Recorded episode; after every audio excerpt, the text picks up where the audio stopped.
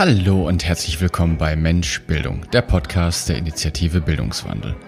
Schön, dass du auch heute wieder eingeschaltet hast und ich wünsche dir ganz viel Spaß bei der heutigen Folge.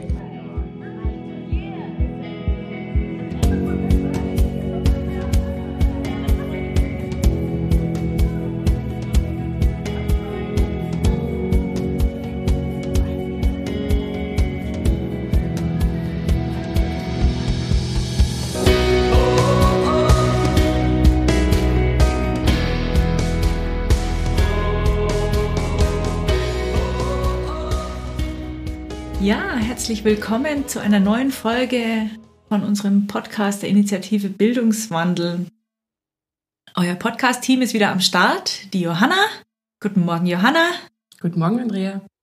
Guten Morgen, David. Hallo. Und wir haben Basti heute zu Gast. Basti ist Referendar an einer Grundschule. Willkommen, Basti. Danke, vielen Dank. Schön, dass ich da sein kann. Guten Morgen. Guten Morgen. Ähm, Johanna, du hattest heute schon eine coole Idee fürs Thema, weil wir ja heute kein, keine Voicemail haben. Genau. Ähm, ich habe mich einfach immer gefragt, wie ist es denn in der Grundschule mit der Digitalisierung? Wenn ich an meine Grundschulzeit zurückdenke, dann war da nichts digital und ähm, ich hatte damit auch nicht viel im Hut. Ich meine, das ist jetzt eine andere Generation, insofern werden die bestimmt auch andere Sachen mitbringen. Und mich würde einfach mal wirklich interessieren, wie das während so einem Lockdown überhaupt jetzt wirklich ausschaut bei der Digitalisierung. Ja, spannend. Es ist ähm, nach wie vor spannend, weil es äh, bei Weitem noch nicht so ausgekostet ist, wie es, glaube ich, möglich wäre wenn ich mich an meine Schulzeit erinnere, habe ich auch überhaupt nichts mit Digitalisierung am Hut gehabt. Da hätte ich selbst in dem Gymnasium hatte ich zwar IT, aber da haben wir Word-Dokumente bearbeitet und PowerPoint-Präsentationen gemacht. Und das war es dann eigentlich auch schon. Ähm, also ich glaube, da sind wir einfach noch eine alte Generation, obwohl wir jetzt auch noch nicht so alt sind ähm, von meiner Nachbarin, die ist jetzt auch im Gymnasium, ich glaube neunte Klasse und die fängt jetzt schon an mit Programmieren. Also das ist eine ganz andere Liga, die jetzt gerade gefahren wird. Und bei der Grundschule schaut das relativ ähnlich aus.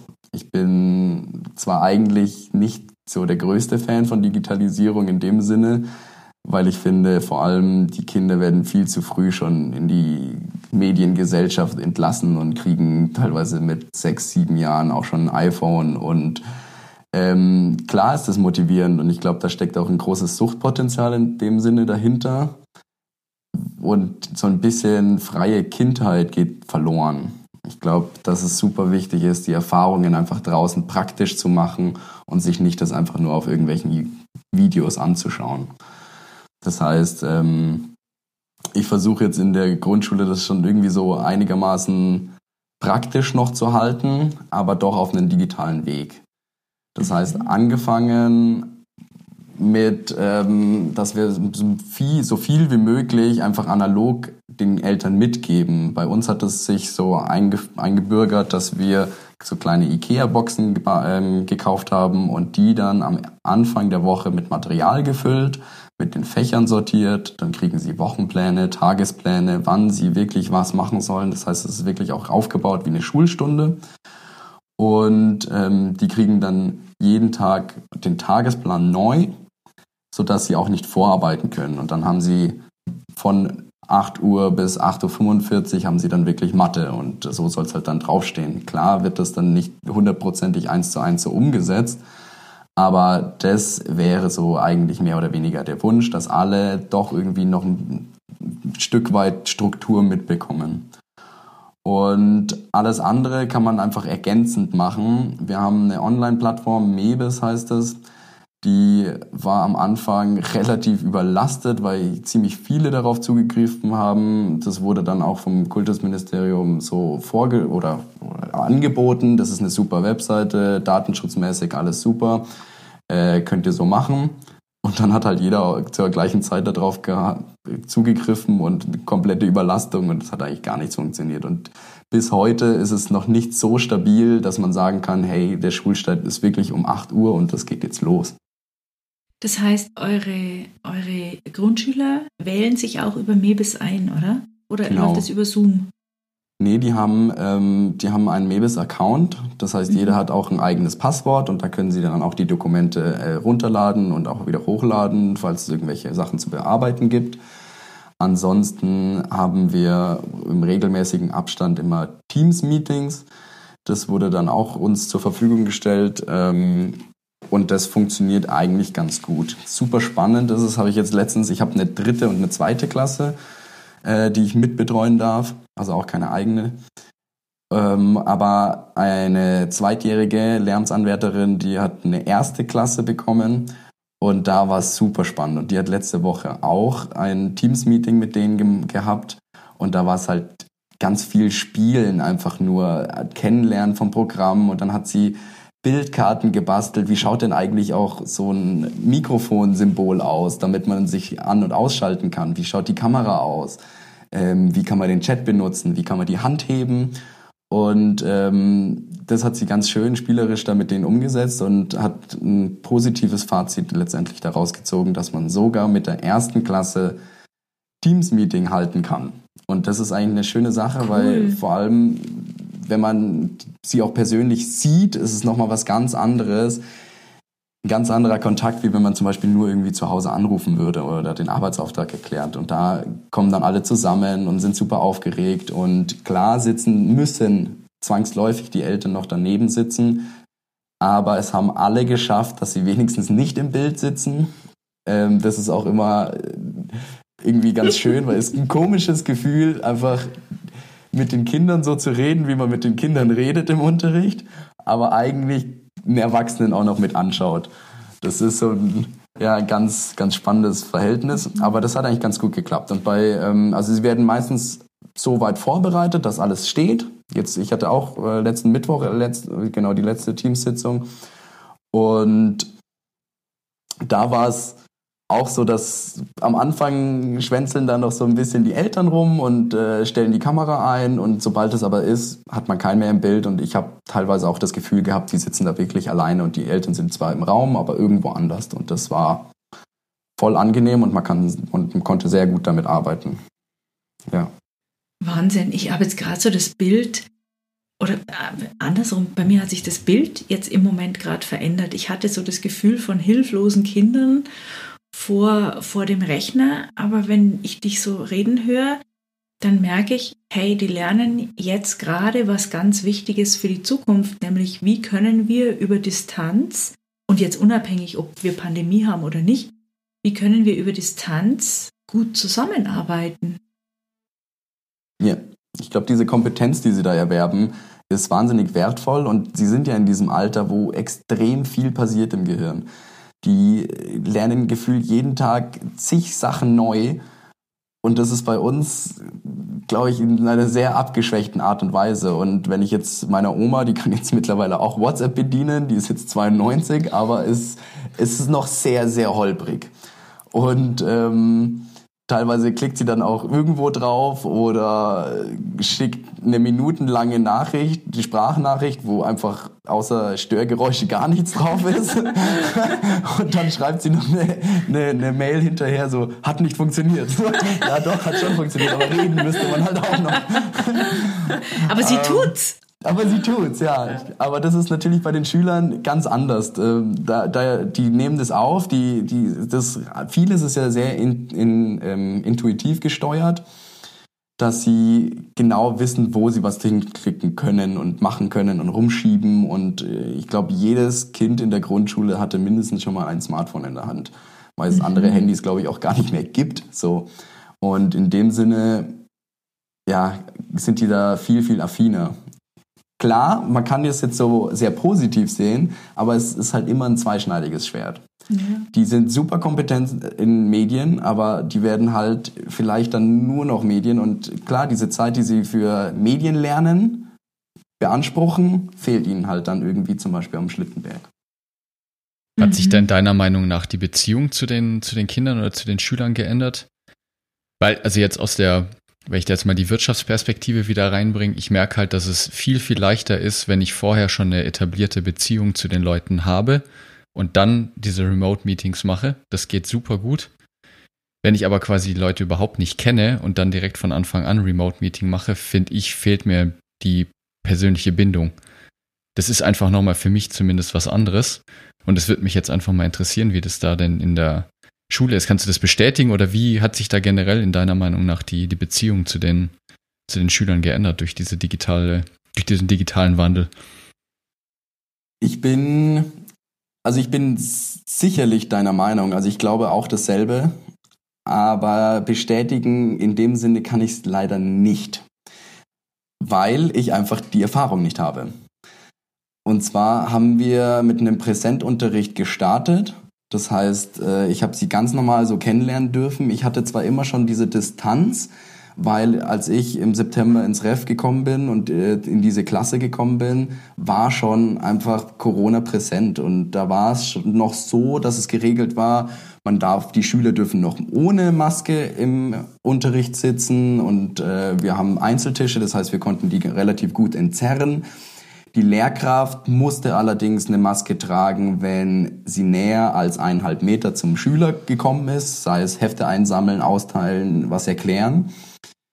Ähm, durfte aber ohne Maske vorne unterrichten. Und das, so bin ich eingestiegen und deswegen habe ich von Anfang an, glaube ich, diese Beziehung, diese Bindung zwar in einer Distanz äh, aufbauen können, Ah, und, das, und so halt jetzt wieder in dieses digitale oder halt in diesen Distanzunterricht übernommen. Das heißt, ich kann dir leider nicht genau sagen, wie das so ist. Aber man hat ein ganz anderes, ähm, man kommt ganz anders zu den Schülern hin,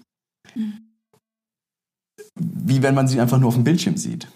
Also man mhm. kann ihn nicht mal auf die Schulter klopfen. Man kann nicht sagen, hey, jetzt ist das und jetzt machen wir das gemeinsam, sondern das ist halt irgendwie doch immer, ja, wie der Name mhm. schon sagt, das distanziert einfach auch, ja.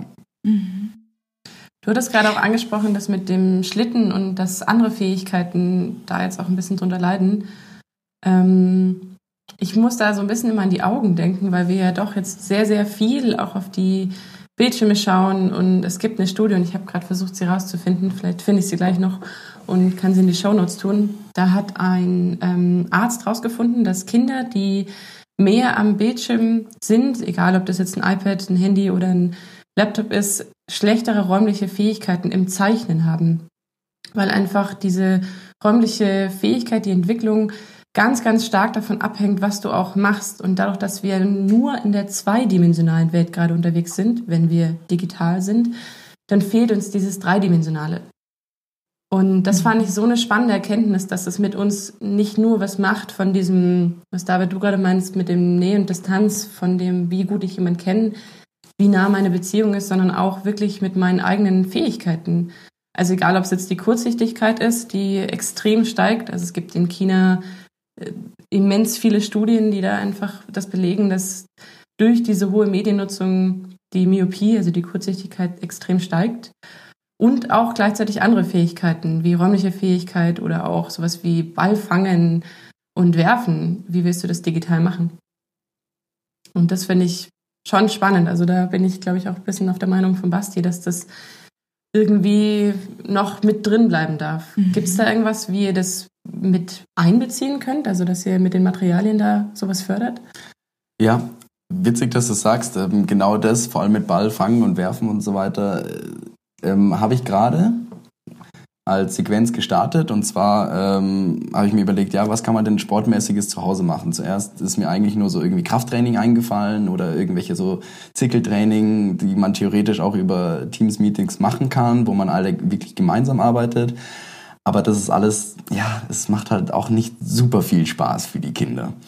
Und ähm, jetzt bin ich eingestiegen mit dem Thema Jonglage und ähm, habe über YouTube auch so eine Bastelanleitung mit Luftballons und Reis und dann konnten sie sich so die Luftball, äh, die ja so Jonglierbälle letztendlich selber basteln. Und dann gab's halt einfach praktische Hausaufgaben zu Hause, dass man einfach ein Video von sich macht, wie man es vormacht, welche Reihenfolgen beachtet werden muss, wie man und so weiter. Und dann sehen die das und können das dann zu Hause nachmachen. Und ähm, das war jetzt die letzte Hausaufgabe. Also ich bin gespannt, wie weit sie bis dahin gekommen sind. Morgen wird sich das zeigen. Ähm, und da kann man dann viel anknüpfen, einfach, dass man so Bewegungsaufgaben schon mit reinnimmt. Also wir haben auch im Wochenplan und im Tagesplan haben wir immer ganz gezielte Bewegungsaufgaben, dass sie wirklich rausgehen sollen, dass sie einen Schneemann bauen sollen, dass sie Schlitten fahren gehen sollen, dass sie einfach wirklich viel praktisch doch arbeiten müssen. Und mhm. ähm, das kann man schon so machen. Man kann einen digitalen Input geben zum Einstieg einfach, was auch sehr motivierend ist, aber nicht nur. Ähm, wir haben, das ist ganz lustig, weil es ergänzt sich jetzt gerade so ein bisschen. Ähm, mein Thema in der dritten Klasse HSU ist im Moment äh, auch das Auge. Ursprünglich wollte ich Feuer machen, aber Feuer ist halt super schön mit Experimenten, aber zu Hause ist es nicht durchführbar, wenn dann jeder äh, zu Hause rumzündelt und drei Haushalte brennen ab und ich bin dann schuld oder so. Also, und klar kann man das ohne Experimente auch durchnehmen, aber das ist halt, macht halt halb so viel Spaß und ich glaube, das ist so was Spannendes, was sie unbedingt praktisch ausprobieren müssen, weil Feuer, mhm. klar, kannst du auch auf dem Fernseher anschauen, aber ist halt was anderes. So, zurück zum Auge. ähm, beim Auge haben wir dann auch geschaut, ja, welche Funktionen haben die Augen, welche Bestandteile haben die Augen und ähm, dann habe ich ausgewählte Experimente einfach rausgenommen, die sie dann wirklich auch praktisch zu Hause durchführen können. Und dann ist es halt keine Partnerarbeit oder Gruppenarbeit, die durch Corona eh sehr schwierig geworden ist, sondern halt einfach eine Einzelarbeit oder sie suchen ein Geschwisterkind oder ähm, helfen oder Mama und Papa helfen dann doch so ein bisschen mit. Ähm, sei es ein Lied zu, ja, oder halt so ein Augenlid zu bauen, ähm, wo dann auch die ähm, Wimpern dran sind und äh, solche Sachen oder warum, wie sind die Augenbrauen und warum gibt es überhaupt Augenbrauen?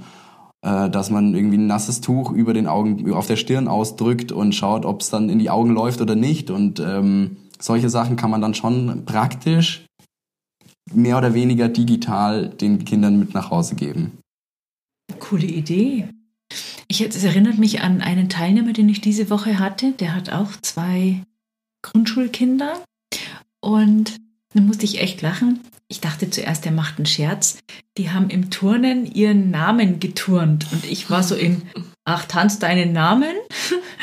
Und dann sagt er, nee, die haben das Alphabet mit kleinen Turnübungen unterlegt. Also das A steht für, keine Ahnung, zehn Hampelmänner, das B steht für drei Liegestütz, das C steht für was auch immer. Mhm. Und dann hat jedes Kind seinen Namen geturnt. Das fand ich auch eine lustige Idee. Auch schöne Idee, ja, sehr motivierend, kann ich mir vorstellen. Also ich finde es gerade toll, welche Kreativität da ähm, angestachelt wird, auch bei euch Lehrern, oder? Wie erlebst du da deine, dich und deine Kollegen? Also man wird gezwungen, erfinderisch zu sein. Das kann man auf jeden Fall so festhalten. Fordert natürlich auch einen extremen Zeitaufwand. Und mhm. dann ist es wieder, was ich vorher gesagt habe, dieses zweischneidige Schwert. Es ist wahnsinnig schön in die Richtung zu denken, weil es einfach auch an ganz andere Möglichkeiten ähm, aufdeckt und auch teilweise viel praktischer oder halt letztendlich einfacher wird, aber auf der anderen Seite auch nicht, weil es dann viel mehr Aufwand ist, das irgendwie das vorzubereiten. Ich meine, teilweise habe ich dann Stunden gehabt, die habe ich schön kurz ausformuliert und ähm, bin in, die, in den Unterricht gegangen und dann gab es halt ein Unterrichtsgespräch und praktische Arbeiten und äh, konnte man ganz anders auf die Kinder eingehen. Jetzt muss man sich wirklich die Stunde komplett durchtakten und man kann während dieser Unterrichtseinheit keine Rückfragen beantworten, wenn welche da sind. Also ich kann mir vorstellen, dass da schon viele Fragen, die eigentlich gefragt worden wären, nicht gefragt werden. Es gibt, wir haben eine Telefonsprechstunde, wo sie dann bei Fragen nochmal anrufen, aber das bezieht sich dann meistens auch von Eltern. Oh, ich konnte zu Hause das Arbeitsblatt nicht ausdrucken oder ähm, ich, ich habe nicht ganz verstanden, müssen wir jetzt die komplette Aufgabe machen oder nur das? Also das sind meistens inhaltlich, also so ja, organisatorische Auf ähm, Fragen und nicht ähm, ja halt nicht wirklich fachspezifische, wo sie sagen, hey, stimmt es, dass es das und das gibt? Oder warum ist es so? Diese Fragen kommen eigentlich nicht. Mhm. Ist es eine Sprechstunde für die Eltern oder für die Schüler oder für beide gemeinsam? Beide gemeinsam. Also wir haben fix am Mittwoch immer eine Sprechstunde, wo wir alle uns, also letztendlich ein Teams-Meeting, da haben wir in Kleingruppen, damit das auch nicht ausufert mit den über 20 Schülern, ähm, sondern da haben wir immer ähm, fünf Leute und das funktioniert eigentlich ganz gut. Da kann man sich gut absprechen und da können sie auch gut Rückfragen starten, aber das ist halt auch vom organisatorischen Zeitpunkt äh, sehr begrenzt. Du kannst nicht jeden Tag ähm, von acht bis zwölf zur Verfügung stehen. Mhm. Wenn du jetzt einem anderen Lehrer, der dich jetzt gerade hört, ähm, irgendwas mitgeben könntest oder sagst, boah, das waren Ideen, die wirklich sau cool funktionieren haben, welche wären das denn? Gute Frage. Ich habe schon alles Mögliche gehört. Ich glaube, man darf sich dann nicht so krass verrückt machen. Die Ansprüche von den Eltern sind teilweise enorm und manchmal überhaupt nicht hoch. Wir kriegen ganz, ganz viel Lob, wie wir es machen, dass wir es überhaupt ermöglichen. Und dann kommen Leute, die sagen, ja, also das ist, war irgendwie zu wenig und da hätte sie noch gerne das gefordert und ach ja, am besten, ach ja, könnten Sie mir das Arbeitsblatt noch vorbeifahren? Wo ich denke, wow, also in welcher Welt lebst du? Also ich, wir haben jetzt eh schon viel mehr zu tun wie sonst und sollen dann solche Sachen auch noch am besten ermöglichen. Also ich glaube, generell ist mein Tipp, ähm, das alles sehr entspannt zu sehen.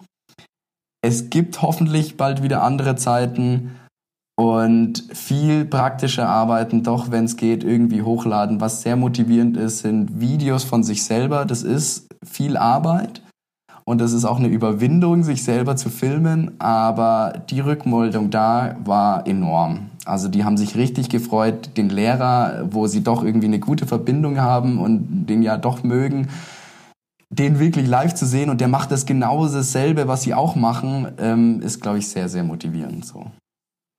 Also du könntest ja, ja, ja einfach vielleicht die, die, die, was der David vorhin auch schon erwähnt hat, einfach diese, diese Bindung noch zu halten und irgendwie so in der Art und Weise zu intensivieren, dass es, dass sie sich einfach wieder richtig freuen, die Person wieder live in der Schule zu sehen. Und das ist, glaube ich, das, was vor allem die kleinen Kinder so schätzen an der Schule, diese menschliche Bindung einfach. Die gehen nicht in die Schule, weil sie, weil sie super spitz auf Lernen sind. Die meisten jedenfalls nicht. Man wünscht sich das, man redet sich das auch meistens so ein, aber wenn die, wenn die Schüler, wenn die Schüler die Wahl haben zwischen Spielen und Lernen, werden sich wahrscheinlich sehr, sehr viele für Spielen äh, mhm. oder melden. Und jetzt ist halt die Kunst von dem Grundschullehrer oder Lehrerin, den Unterricht so spielerisch zu verpacken, dass es halt einfach Spaß macht. Und ähm, das geht natürlich im Präsentunterricht einfacher. Mhm. Ja, genau. Also Spielen sollte ja Lernen sein, ne? Also im Idealfall. Mhm. Ja. Auch für größere, nicht Auch für, für größere, natürlich, natürlich. also ich, ich merke gerade, wenn ich dir zuhöre, bin ich total inspiriert, ähm, wieder mehr, noch mehr das spielerische Element auch in die Seminare mit oder in die Workshops mit reinzunehmen. Ne? Das kann man sogar in einem Konfliktworkshop machen. Ähm, und ich fand es jetzt gerade, also bei mir ist gerade ein Horizont da oben, hat sich erweitert. Vielen Dank, Basti. Das fand Sehr ich gerne. mega. Total toll. Für mich hat es auf jeden Fall jetzt gerade Klarheit reingebracht, wie es wirklich abläuft. Mhm. Also das mit den Boxen fand ich cool. Auch mit dem, dass Team-Meetings eher genutzt werden, um einen Input zu geben und nicht unbedingt um den Unterricht zu gestalten.